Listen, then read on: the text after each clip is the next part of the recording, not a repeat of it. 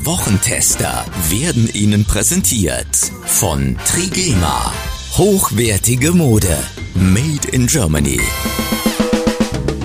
Was war? Was wird? Bosbach und Rach. Die Wochentester. Das Interview. Powered bei Redaktionsnetzwerk Deutschland und Kölner Stadtanzeiger. Und hier sind die Wochentester. Wolfgang Bosbach und Christian Rach. Hallo und herzlich willkommen, Christian Rach hier aus Hamburg. Hallo auch von Wolfgang Bosbach, eigentlich aus Bergisch Gladbach. Was heißt eigentlich? weil, weil ich heute in Erzen bin, im Schloss. In Erzen. In Erzen, Im Herzen in Niedersachsen, von Erzen. Im In Schloss. Münchhausen. Ach, Münchhausen in der Nähe ist Bad Pyrmont, glaube ich, oder? Ja, richtig, genau, Das- nicht weit weg. Ja, ja, genau. Hoffen wir mal, dass heute alles stimmt. Ja, ich glaube, ne, das ist Bad Pyrmont in der Nähe. Wir hören eine Interviewfolge der Wochentester mit Zeit-Chefredakteur Giovanni Di Lorenzo. Wie glaubwürdig ist die Ampelregierung nach dem Haushaltsurteil noch? Und was hätte Helmut Schmidt wohl zur aktuellen politischen Lage gesagt? Jetzt in dieser Folge. Heute zu Gast bei den Wochentestern Giovanni Di Lorenzo. Der Chefredakteur der Zeit analysiert das Milliardendesaster der amtierenden Regierung und berichtet von seinem Interview mit Thomas Gottschalk kurz vor seiner letzten Show. Als Zeit-Chefredakteur zählt er qua Amt zu Deutschlands klügsten und wichtigsten Journalisten. Seine Gespräche mit prominenten Zeitgenossen sind ein Who is Who. Angela Merkel, darunter Papst Franziskus, der türkische Staatspräsident Erdogan, aber auch so Schwergewichte wie Helene Fischer. Eine bunte Mischung. Er hat mehrfach Vizekanzler Robert Habeck interviewt und eine Veränderung an ihm festgestellt, über die wir heute mit unserem Gast sprechen möchten. In einer Woche, in der die Ampelregierung tief in der Vertrauenskrise steckt. Außerdem sprechen wir mit ihm über Thomas Gottschalk, den er erst gerade vor seinem Wetten das Abschied interviewt hat. Herzlich willkommen bei den Wochentestern Giovanni Di Lorenzo. Vielen Dank, schönen guten Tag. Lieber Giovanni Di Lorenzo, bevor wir zur großen Politik kommen, lass uns bitte zum Einstieg über Thomas Gottschalk sprechen. Den hast du ja zu Beginn deiner journalistischen Karriere schon getroffen. Ich glaube, es war in München und jetzt gerade wieder für ein großes Zeitgespräch. Wie hat sich Thomas Gottschalk verändert? Vielleicht hat er sich gar nicht verändert. Ich bin ja ein nachtragender Mensch und ähm, bin dann gleich in das Interview eingestiegen mit einer Anekdote, die jetzt ähm, 35 Jahre zurückliegt oder länger, sogar noch 37 Jahre. Und zwar, für uns war ja Thomas Gottschalk, als wir angefangen haben, fürs Fernsehen zu arbeiten. Ich habe damals mit anderen zusammen die Jugendsendung des bayerischen Fernsehens moderiert, also die Hasssendung der CSU damals. Und äh, Gottschalk war wirklich der Gott für uns. Also er hatte schon ganz großen Erfolg im Radio und hat das Frechsein damals erfunden. Äh, das kannte man in dieser Form noch nicht. Und wir trafen uns bei einem Empfang des Bayerischen Rundfunks und ich habe mir äh, einen Ruck gegeben und habe mich getraut, ihn anzusprechen und ihm eine Frage gestellt und er hatte auch angesetzt, mir zu antworten. Dann hat er aber gemerkt, dass nur ich ihm zuhörte und dann hat er mitten im Satz aufgehört und hat gewartet, bis da mehr Leute um ihn herum standen und dann hat er die Frage beantwortet und das habe ich ihm gleich am Anfang gesagt. Mit mir hättest du früher nicht geredet oder nur wenn andere mit zugehört hätten und ein bisschen ist er so geblieben. Also ich glaube, er ist ein ähm, begnadeter Entertainer, er ist lustig, dieses Interview war ähm, wirklich vergnüglich. Er ist aber auch jemand, der signalisiert, ich will mich nicht groß verändern und nicht alle seine Antworten klingen so sympathisch, wie man es vielleicht denken könnte. Kann es sein, dass er Sie bei der ersten Begegnung nicht so richtig ernst genommen hat und hat Sie Absolut, das damals absolut, getroffen absolut. oder haben Sie gedacht, na, der ist eben so? Beides. Natürlich trifft es einen auch und er hat auch einem deutlich das Gefühl gegeben, ich habe deine Sendung noch nie gesehen, aber ich habe aus dieser Begegnung, aber auch aus der einen oder anderen, ich habe mal einen berühmten Verleger angerufen, ganz freundlich und also erstmal das Vorzimmer und gefra gefragt, ob ich den sprechen könnte und dann hatte ich ihn endlich in der Leitung und dann sagte er zu mir, als ich ihn fragte, ähm, störe ich Sie gerade? Und dann sagte er ja. Und ich habe mir vorgenommen, so will ich nie sein, wenn jüngere Kolleginnen und Kollegen später mal mich anrufen. Das war eine echte Lektion oder mich äh, ansprechen. Thomas Gottschalk hat ja im Gespräch, das ihr geführt habt, durchblicken lassen, dass er durchaus bereit gewesen wäre, wenn ihn das ZDF gebeten hätte, so viel konditional mit Wetten, das weiterzumachen. Doch der Stimmt. Sender ist ihm offenbar nicht hinterhergelaufen. Du warst gekränkt am Anfang mit deinem ersten Zusammentreffen hast gesagt, bis nachtragend ist der Eindruck. Bei Gottschalk ist es eigentlich genauso. Er ist ein bisschen gekränkte Eitelkeit dabei. Oder glaubt er wirklich, dass die Zeiten von Wetten das vorbei sein? Oder ein oder zwei Sendungen im Jahr müssten doch in seinem Welt möglich sein? Ich glaube, Christian, beides. Also er er macht ja auch über sich selbst Witze. Das ist dann der angenehme Teil des Gesprächs gewesen, das ich mit ihm führen konnte. Er sagt ja, er versteht ja auch sein, die Redaktion, wenn er seinem Redakteur sagt, wenn er da gerne auf der Couch sehen würde bei Wetten das, dann sagt er, naja, Phil Collins ist in Rente gegangen, Elton John hat es mit der Hüfte und Tina Turner ist tot. Also er macht sich auch ein bisschen über sich selbst lustig, dass sozusagen seine Bezugsgrößen entweder außer Dienst sind oder leider schon verstorben.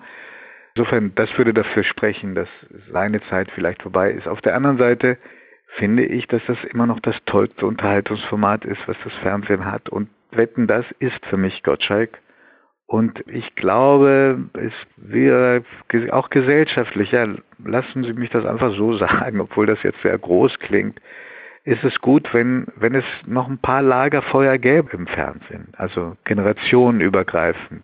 Mir tut es leid, wenn das jetzt das endgültige Ende sein sollte. Gottschalk hat gesagt, mit mir auf jeden Fall.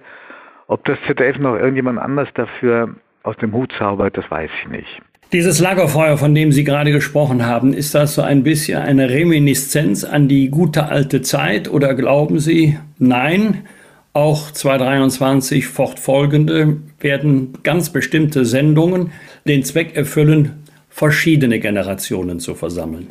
Ich wünsche mir das jedenfalls in einer Gesellschaft, die wenig weniger Verbindendes heute hat als noch vor, vor Jahren und Jahrzehnten.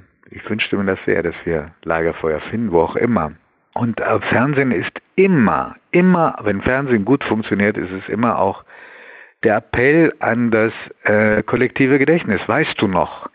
So waren wir und so sind wir heute. Das ist, das glaube ich, das Erfolgsrezept von, von guter Fernsehunterhaltung. Kann Thomas Gottschalk denn sie wisse nicht, was passiert, wirklich ohne die große Bühne auskommen? Oder ist es so, wie seine Kritiker sagen, betreutes Moderieren, dass man sagt, es ist eigentlich vorbei?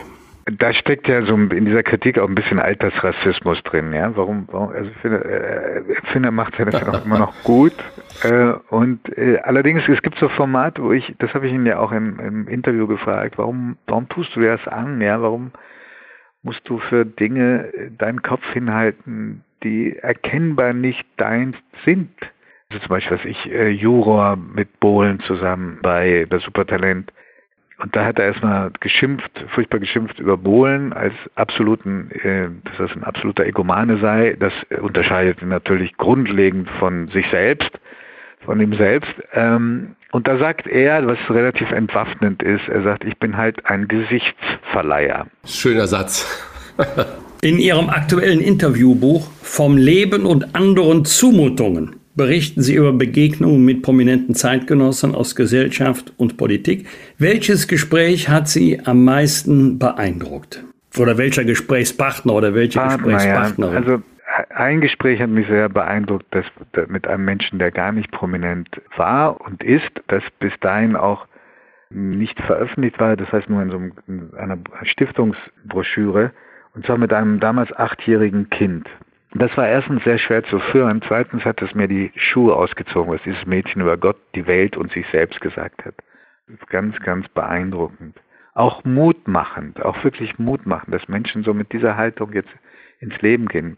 Kleine Menschen, noch kleine Menschen, die vielleicht mal ganz groß werden werden. Und äh, aber am meisten beeindruckt hat mich das Gespräch mit dem Papst. Das muss ich zugeben ähm, obwohl ich da in gewisser Weise befangen bin, weil ich ja selbst katholisch bin. Also insofern, ich bin mit dem Mythos des Papstes aufgewachsen. Aber plötzlich diesem Mann gegenüber zu sitzen, bei dem nichts irgendwie Pomp und Prunk war, äh, der einem zum Abschied sagt, beten Sie für mich. Also komplette Rollenumkehr, ja. Und dann merkst du auch eine große Einsamkeit. Die Aufgabe ist, glaube ich, für einen Menschen zu groß, für einen Menschen alleine. Und man ist auch erstaunt, wie klein der Apparat ist, äh, den er hat. Man denkt immer, das ist so ein Weltkonzern, ja, eine Holding mit äh, mehr als einer Milliarde Gläubigen, aber es ist nicht so. Er hat das Interview auch persönlich äh, über seinen Account dann autorisiert zurückgeschickt. Also das hat mich sehr, sehr berührt. Wirklich sehr berührt. Und ich hatte mich versucht natürlich sehr gut vorzubereiten auf das Gespräch. Das ist ja das Mindeste, was man tun kann, wenn man so jemanden wie den Papst oder einen anderen Menschen trifft. Und als ich dann da saß mit meinen 40 Minuten, die man mir zunächst eingeräumt hatte, das wurden dann Gott sei Dank mehr im Gespräch, da habe ich ähm, alle vorbereiteten Fragen vergessen und habe mich spontan entschlossen, ihm vorwiegend Kinderfragen zu stellen. Also glaubst du äh, an den Teufel? Überraschenderweise sagt er, für was darf man beten, für was nicht? Kennst du Momente, in denen der Glaube irgendwie weit weg ist, in dem man Gott überhaupt nicht mehr spürt? Also, dass er sich darauf eingelassen hat, das war für mich das ähm, äh, Bewegende auch in diesem Gespräch. Und natürlich die Anbahnung. Das ist, war wie in so einem Dan Brown Roman für, für Arme. Ähm, denn es ist nicht leicht, an den Papst ranzukommen und man braucht Unterstützung in der Kurie. Spannend. Aber äh, sieh mir bitte nach, wenn Wolfgang Bosbach genau diese Frage gestellt hat, was war das beeindruckendste oder eines der beeindruckendsten, dann muss ich natürlich umgekehrt äh, herum äh, auch die Frage stellen, gab es auch Gesprächspartner, Partnerinnen, wo ich sag's mal ganz vorsichtig, deine Erwartungen nicht erfüllt wurden? Absolut. Also das ist überhaupt eine Erfahrung, die ihr und sie wahrscheinlich auch schon gemacht habt, dass Menschen, die, die kennt man ja sonst eher nur über ihr Medienbild. Und einige, die als absolute Sympathen gelten, stellten sich, also im öffentlichen Bild, stellten sich als ziemliche Enttäuschung äh, heraus. Die so, das sind so diese Typen, die so auf Knopfdruck lustig und sympathisch sind und kaum ist die Kamera weg oder das Tonband ausgeschaltet, dann sind sie ziemlich schroff und alles andere als äh, gewinnend und, und, und verbindlich. Ähm, das ging mir zum Beispiel so mit, äh, er möge es mir verzeihen, mit Giovanni Trapattoni, dem früheren Trainer des FC Bayern und früheren Nationaltrainer. Und andere, die, wo du dachtest, das sind wirklich Kotzbrocken, die waren im persönlichen Umgang dann sehr gewinnend. Bei allen Differenzen in der Sache. In meinem Interviewbuch jetzt gibt es dafür auch ein Beispiel. Ich habe Viktor Orban in einer eiskalten an einem eiskalten Wintertag in äh, Budapest interviewt. Und der war lustwitzig, äh, auch sympathisch, jovial. Ähm, und das heißt natürlich nicht, dass man mit dem sympathisiert, wofür er steht. Aber es gibt für dieses, diesen, diesen sympathischen Eindruck ja auch einen Beleg. Diese Menschen wären, Berlusconi, für Berlusconi galt ähnliches, wären wahrscheinlich auch nicht da, wo sie heute sind, wenn sie nicht auch neben anderen Eigenschaften dieses gewinnend sein können hätten. Das nennt man auch Charisma. Ich darf das vielleicht mal ergänzend, Herr Di Lorenzo, aus einer viel niedrigeren Ebene. Ich habe die gleichen Erfahrungen gemacht. Du sitzt im Deutschen Bundestag, du hörst Kolleginnen und Kollegen aus anderen Fraktionen zu und du denkst, nee, das kann ja alles jetzt nicht sein, der ist dir gar nicht sympathisch. Und dann gehst du mit denen auf Delegationsreisen und nach dem zweiten, dritten Tag sagst du, ach, der ist aber nett, der ist ja menschlich total nett. Und äh, der gehört eben einer anderen Fraktion an, aber wenn er andere Meinung hat als ich, ist nicht mein Feind. Man erlebt Kann ich nur bestätigen, Herr Busbach, ich kenne auch Kolleginnen und Kollegen, äh, oder Ex-Kolleginnen und Kollegen von Ihnen, die sagen, die Netteren sind, sind immer in den anderen Parteien. ich sag mal so, die Netten und die weniger Netten sind ziemlich gleichmäßig verteilt. Okay, okay. Diplomatische ja. Retourkutsche. Wolfgang Bosbach und Christian Rach sind die Wochentester. Tester, Tester. Werbung. Lassen Sie uns über Trigema sprechen, Deutschlands größter Hersteller von Sport- und Freizeitbekleidung. Trigema zeichnet sich nicht nur durch hochwertige Textilien aus, sondern auch durch eine starke Unternehmensphilosophie. Sie sichern Arbeitsplätze und stärken den Wirtschaftsstandort Deutschland. Wer die Wochentester kennt, der weiß, wie sehr uns Fairness und Nachhaltigkeit am Herzen liegen. Auch unser regelmäßiger Gastmoderator Hans-Ulrich Jörges ist überzeugt und wird Ihnen Trigema heute vorstellen. Richtig? Da liegst du absolut richtig, lieber Wolfgang. In einer Zeit, in der Normen und Werte oft vernachlässigt werden, beeindruckt Trigema mit seiner konsequenten Haltung. Seit 1969 hat es weder Kurzarbeit noch betriebsbedingte Entlassungen gegeben. Das ist eine Verpflichtung gegenüber den Mitarbeitern und ein starkes Statement für soziale Verantwortung. Die Qualität der Kleidungsstücke spricht für sich. Top-Qualität zum fairen Preis. Das werden auch Sie, liebe Zuhörer, schätzen. Sie haben sicherlich schon bemerkt, dass die kalte Jahreszeit vor der Tür steht. Ich finde ja, wir sind schon mittendrin. Deshalb möchten wir Ihnen die neue Herbst-Winter-Kollektion von Trigema wärmstens empfehlen. Wir haben schon verschiedene Kleidungsstücke selbst getestet und sind weiterhin überzeugt. Hohe Qualität zu fairen Preisen und mit Ihrem Kauf unterstützen Sie den Wirtschaftsstandort Deutschland und die nachhaltige Produktion zu fairen Löhnen. Und jetzt haben auch Sie die Möglichkeit, Trigema zum Vorzugspreis zu testen mit dem Rabattcode Wochentester10. Sparen Sie 10% auf Ihren gesamten Warenkorb und als besonderes Extra erhalten Sie kostenlosen Versand innerhalb Deutschlands. Besuchen Sie den Online-Shop unter trigema.de slash Wochentester. Mit Blick auf Weihnachten ist das auch eine tolle Gelegenheit, den Liebsten eine Freude zu machen. Oder was denkst du, Wolfgang? Das war auch mein erster Gedanke. Freude schenken und soziale Verantwortung fördern. Das ist klasse. Alle Informationen zum exklusiven Wochentester-Rabatt finden Sie selbstverständlich auch in unseren Show Notes. Helene Fischer soll sie mal genervt haben. Was ist passiert? Hat sie schief gesungen oder sollten Sie ein Duett mit ihr singen? Nee, nee, die hat mich persönlich gar nicht genervt. Die war im Gegenteil, die war äh, sehr sympathisch äh, und, und auch sehr offen im Gespräch. Also erstmal hat es ewig gedauert. Nur der Papst, nur die, die, die Anbahnung zum Gespräch mit dem Papst hat mehr als fünf Jahre äh, gedauert. Bei Helene Fischer waren es mehr als vier Jahre. Also erstmal ist es wahnsinnig schwer, an sie heranzukommen. Und das Gespräch kam dann endlich zustande und war auch gut. Und dann kam es sehr stark bearbeitet zurück von ihrem Management beziehungsweise von ihrem Anwälten in einer Form, wie ich es in vielen Jahrzehnten Berufserfahrung noch nie erlebt hatte. Und ähm, da haben wir, das war schon kurz vor Redaktionsschluss, erstmal überlegt, ob wir es überhaupt noch drucken. Und dann war es aber auch schwierig, so auf dem letzten Drücker dafür einen Ersatz zu finden. Und wir fanden dann andere Passagen dann doch noch lesenswert. Jedenfalls wir haben es veröffentlicht mit einem kleinen Vermerk, in dem wir die Interviewsituation transparent gemacht haben und auch gesagt haben, das ist stark bearbeitet worden und zwar bei bestimmten Themen. Ich finde das nach wie vor wahnsinnig schade, weil ähm, das hat sie, hätte sie in keiner Weise unsympathischer gemacht. Im Gegenteil. Im Gegenteil, sie berichtet ja von ihrem Ankommen in Deutschland aus Russland und wie sie dieses Land erlebt hat. Das war äh, wahnsinnig spannend, eine richtige Migrationsgeschichte. Und die Tatsache, dass wir das transparent gemacht haben, ist meines Erachtens eigentlich eine Selbstverständlichkeit ist, das zu machen, dem Leser und der Leserin gegenüber, das hat wohl mit dazu geführt, dass dieses Interview für dieses Buch jetzt nicht freigegeben worden ist von ihrer Entourage.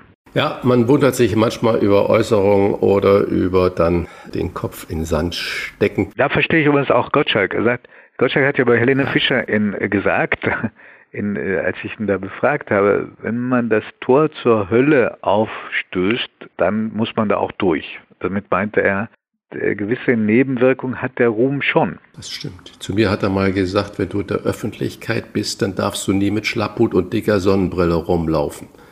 Und da ist natürlich was dran, ja. ja. Ich glaube, manche Politiker würden sich in der heutigen Zeit einen Schlapphut und Sonnenbrille wünschen, aber dafür stehen die auch zu sehr in der Öffentlichkeit und müssen natürlich immer ihr Antlitz auch zeigen. Äh, Christian, mal kurzer Zwischenruf. Aus allen Umfragen wissen wir, 80 Prozent finden Politiker tendenziell doof. Meine Erfahrung ist, 90 Prozent freuen sich, wenn sie einen sehen. Alle nett. Ja, aber vielleicht ist das ja auch individuell verschieden, oder, Herr Busbach? Ja, ich kann ja nur meine eigenen Erfahrungen schildern, außerdem, egal wo ja, ich ja, bin. Abstand. Sie haben ja auch Abstand jetzt, insofern. Ja, nee, da hatte ich noch nie ein Problem mit, ja. Okay, mit Abstand okay. zu Menschen, meine ich, ja. Nein, nein, okay, nein, Abstand zum politischen Betrieb. Ach so, naja, gut, halb mal halb. Unglaublich beliebt äh, war ja auch Robert Habeck, ist ja bei vielen Teilen in der Bevölkerung immer noch unser Vizekanzler, Wirtschafts- und Klimaminister. Und du hast ihn einmal schon 2018 als Oppositionspolitiker getroffen und nun sind da äh, fünf Jahre vergangen und im Sommer gab es, glaube ich, wieder ein Treffen und ein Gespräch. Äh, du schreibst, er wirkt müde und abgekämpft. Was hat außer diesem Eindruck müde und abgekämpft, was hat sich bei ihm noch verändert? Die Sprache, ganz, ganz klar die Sprache. Er ist vorsichtiger geworden, weniger, dadurch auch natürlich weniger authentisch. Er ist ja schon jemand, der mit Sprache sehr gut umgehen kann und äh, aus der, seiner Sprachfertigkeit auch einen Teil seiner Glaubwürdigkeit oder seiner Wirkung bezieht.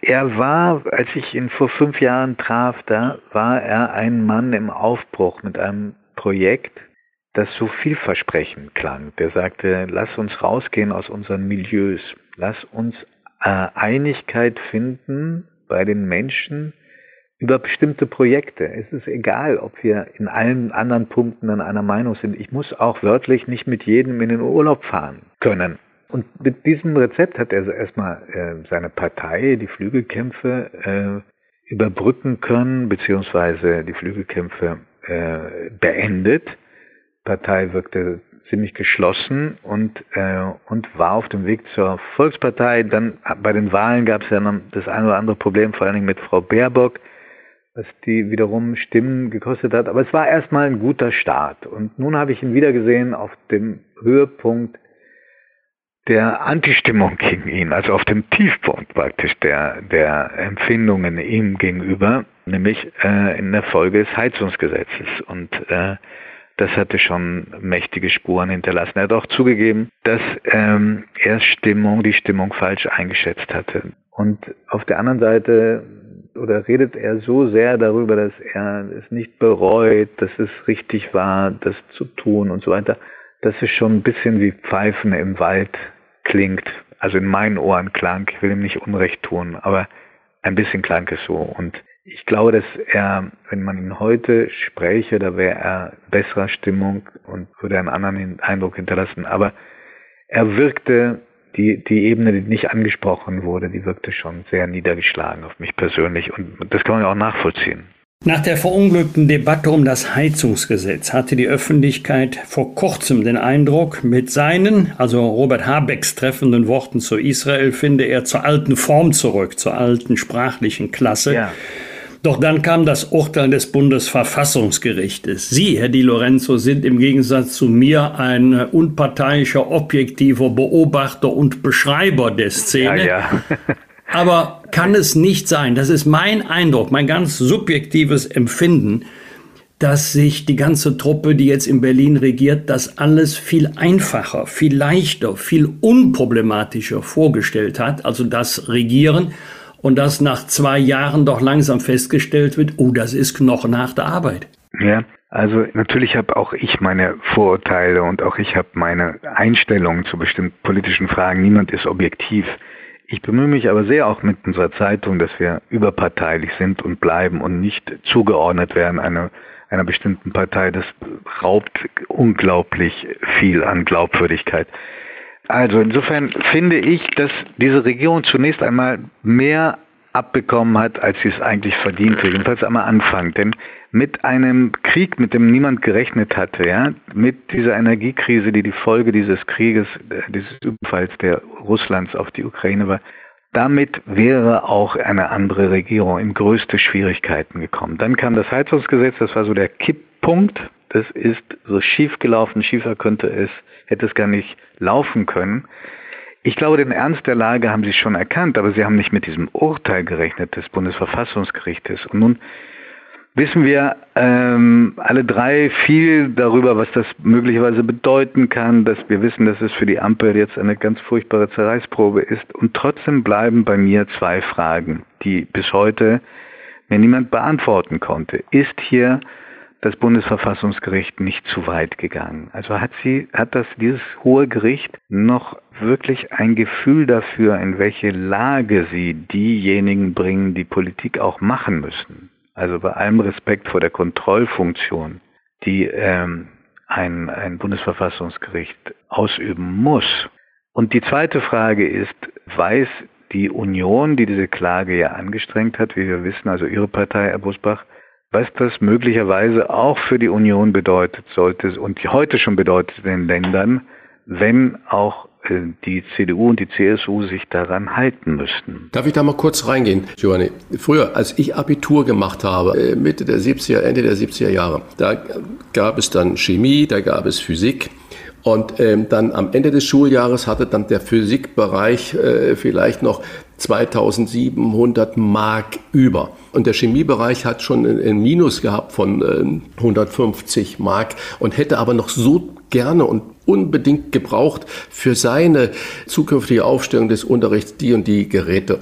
Und der Physikbereich durfte eben nicht 1000 Mark abgeben, weil er dann im neuen Haushaltsjahr das Geld nie wieder bekommen hätte. Also hat der Physikbereich unsinnige Dinge aus seinem Etat noch gekauft und der Chemiebereich war platt. Was will ich damit sagen? Hätte man das nicht wissen müssen, dass wenn ein Sondervermögen da ist, dass man nicht ganz ausgeschöpft hat, dass man dann das nicht einfach in irgendwelche andere Töpfe transferieren darf. Also insofern, ich verstehe die Kritik oder diese Fragezeichen, die man diesem Urteil am Bundesverfassungsgericht äh, gegenüber haben kann.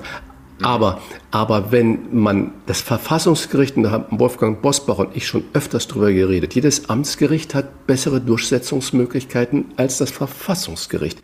Wir können nur qua Übereinkunft sagen, das, was das Verfassungsgericht als Urteil spricht, das akzeptieren wir. Aber die können uns nicht in Beugehaft schicken oder sonstiges oder die Regierung. Wir können nur sagen, okay, das ist jetzt so. Notfalls muss man dann halt die rechtliche Grundlage ändern. Aber dieses Hin- und Herschieben von Geldern ist vielleicht problematisch. Dann, dann, müsste man das gesetzlich ändern. Aber solange das nicht ist, darf das so nicht sein. Ist da nicht was dran?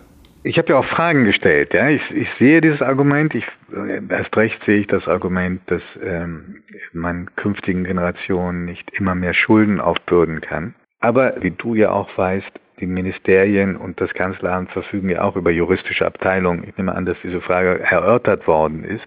Das Urteil war, das äh, weiß ich von allen Beteiligten wirklich eine Überraschung. Ich glaube, niemand hat damit gerechnet. Also absehbar war das nicht. Man kann so argumentieren und sagen, man kann das nicht einfach transferieren. Das so verstehe ich. Auf der anderen Seite muss man fragen, woher soll das Geld jetzt kommen, das offenbar und nicht nur offenbar, das für andere Bereiche unglaublich wichtig wäre in diesem Land. Und die Defizite, die wir haben, den Bedarf, den wir haben beim Umbau, der ist ja auch offensichtlich. Jetzt muss man ja eine Entscheidung selber in der Sache trennen von der Phase der Entscheidungsfindung, der Meinungsbildung und Entscheidungsfindung. Äh, wenn man der Ampel jetzt bei ihrer handwerklichen Arbeit zusieht, ist ja wirklich nicht alles optimal. Also ich denke an den Beschluss im Kabinett zum Heizungsgesetz. Ich glaube, zwei, drei Tage später war der Parteitag der FDP die FDP-Minister hatten im Kabinett noch mitgestimmt, aber der Parteitag hat gesagt, so kann das unter keinen Umständen bleiben. Da muss man doch eigentlich Verständnis haben, dass das Publikum sagt, ey Leute, so geht das nicht. Ja, aber also sind ja schon so lange dabei, Herr Busbach. Ähm, erinnern Sie sich doch mal an die äh, knapp zwei Legislaturperioden mit vorzeitigem Ende von äh, Rot-Grün, also Schröder 98, Fischer. 2005, ja. Genau. Ähm, also man muss bei allem, was er, was man heute äh, über, über den ehemaligen Bundeskanzler Gerhard Schröder äh, sagen kann, äh, muss man doch feststellen, und ich glaube, die meisten tun das auch in, in den Parteien, parteiübergreifend, er war ein durchsetzungsstarker Kanzler mit enormer Energie. Und ähm, äh, warum erwähne ich jetzt gerade Gerhard Schröder?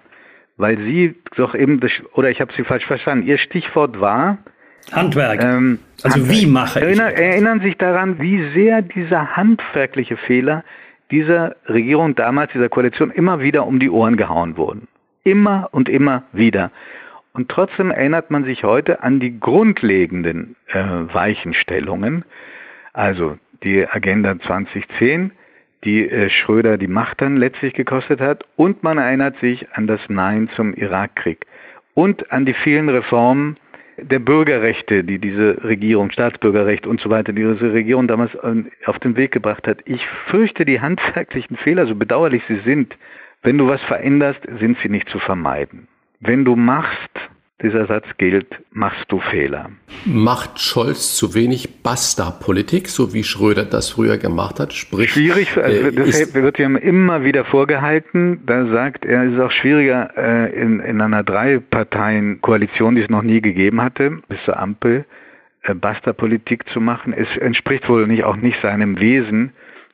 Aber ich meine, jeder von uns weiß, das, das große Problem von Scholz ist weniger das Handwerk. Da möchte ich mal wissen, ähm, auch von Herrn Bosbach, ob er viele Politiker kennt oder Politikerinnen, die heute handwerklich und von der Erfahrung in der Lage wären, seinen Job auszufüllen. Also man muss schon sagen, eine gewisse Professionalität hat er. Aber wir wissen, dass das Kommunizieren seine große Schwäche ist. Wenn du jetzt als Zeitung oder als außenstehender Berater der Politik jetzt sagen müsstest, wir stehen jetzt ja, ja, natürlich. Aber äh, du hast ja ein tolles Buch geschrieben mit ganz vielen Interviews und du kennst seit 40 Jahren, beobachtest du die politische Geschehen bei uns hier in Deutschland. Was würdest du denn jetzt der Ampel, sprich SPD, Grüne, FDP, raten, um verloren gegangenes Vertrauen zurückzugewinnen, weil die Leute zweifeln? Was, was würdest du sagen, diese drei Punkte oder ein Punkt, was sollen die tun? Haben die eine Chance noch? Ich glaube, dass der Vorrat an Gemeinsamkeiten schon länger aufgebraucht ist, dass sie in erster Linie zusammenbleiben, weil sie wissen, alles andere wäre noch viel schlimmer. Und bei Neuwahlen würden sie viel schlechter noch abschneiden. Äh, insofern ist das jetzt keine besonders optimistische Prognose, die ich anstimme. Aber helfen würde äh, auf jeden Fall weniger Streit untereinander ja, also da gebe ich Ihnen beiden recht, auch Herrn Busbach, weniger handwerkliche Fehler. Und das Dritte, und äh, ich kann mich nicht erinnern in, in so vielen Jahrzehnten, dass eine amtierende Regierung so wenig Rückhalt in der Bevölkerung hatte, laut Meinungsumfragen wie heute, vielleicht auch schonungsloser als bisher die Frage zu stellen, ob die politischen Projekte, für die diese Ampel steht, eigentlich eine gesellschaftliche Mehrheit hat. Da habe ich große Zweifel und ich bin wie der Bundeskanzler Scholz, der das aber schwer mit der Praxis in Übereinstimmung bringen kann, der Meinung, jede wichtige politische Entscheidung müsste auch bei einer Volksabstimmung eine Mehrheit finden. Die haben sie im Moment nicht, um es ganz vorsichtig auszudrücken. Sie standen Altkanzler Helmut Schmidt, Gott hab ihn selig, sehr nahe. Vermutlich gab es viele Tassen Kaffee und auch die ein oder andere Zigarette und und viel Passivrauchen. ja, also wir, wir, können ja jetzt das Wegwedeln des Tabakqualms mit der Hand hier äh, nicht simulieren. Aber ja. was glauben Sie wohl, was hätte Helmut Schmidt zur aktuellen politischen Situation und zur Arbeit der Regierung gesagt? Ja, das frage ich mich selber ähm, auch oft und deshalb vermisse ich ihn. Also ich erwische mich oft bei dem Gedanken, wie schön wäre es jetzt, jetzt in sein Büro rüber zu laufen, fragen, ob er ein paar Minuten Zeit hat und aus den paar Minuten wurde dann schnell eine Stunde und ihn fragen, wie sehen Sie das eigentlich? Also bei uns immer strikt Hamburger Du, Sie und Vorname. Ganz schwer zu sagen. Also es fing ja schon an, er, er starb ja als äh, 2015, als die, dass die große Flüchtlingskrise war, die vielen Flüchtlinge eben nach Deutschland kamen. Auch da hätte ich ihn gerne, es war auch unsere letzte Verabredung, zu diesem, zu diesem Migrantenstrom hätte ich ihn sehr, sehr gerne gefragt, wie, wie finden Sie das eigentlich? Er hätte, ich glaube, in der Frage der, des Krieges in, in der Ukraine von den Russen angezettelt, hätten wir wahrscheinlich Streit bekommen. Und ähm, heute was die Energiekrise anbelangt, die Inflation, äh, das Haushalten mit weniger Geld. Ich weiß es nicht, aber ich hätte ihn gerne gehört. Er fehlt. Er fehlt. Und wir sagen vielen Dank für diese Einordnungen und Einblicke in Jahrzehnte voller spannender Gespräche. Wer die Interview nachlesen möchte, dem empfehlen wir das Buch vom Leben und anderen Zumutungen. Vielen Dank für das Gespräch, Chefredakteur der Wochenzeitschrift Die Zeit, Giovanni Di Lorenzo. Ich danke Ihnen. Herzlichen Dank auch vielen, von mir. Dank. Alles Gute. Ja, kann ich nur umgekehrt zurückgeben. Bosbach und Rach. Im Internet diewochentester.de das waren die Wochentester, das Interview mit Unterstützung vom Kölner Stadtanzeiger und dem Redaktionsnetzwerk Deutschland. Wenn Sie Kritik, Lob oder einfach nur eine Anregung für unseren Podcast haben, schreiben Sie uns auf unserer Internet- und auf unserer Facebook-Seite. Fragen gerne per Mail an kontakt.diewochentester.de. Wenn Sie uns auf einer der Podcast-Plattformen abonnieren und liken, und Mitglied im Wochentester Club werden, dann freuen wir uns ganz besonders. Alle Informationen zum Wochentester Club erhalten Sie im Internet auf www.diewochentester.de. Danke für Ihre Zeit. Was war? Was wird? Wolfgang Bosbach und Christian Rach sind die Wochentester. Ein maßgenau Podcast. Powered bei Redaktionsnetzwerk Deutschland und Kölner Stadtanzeiger. Thank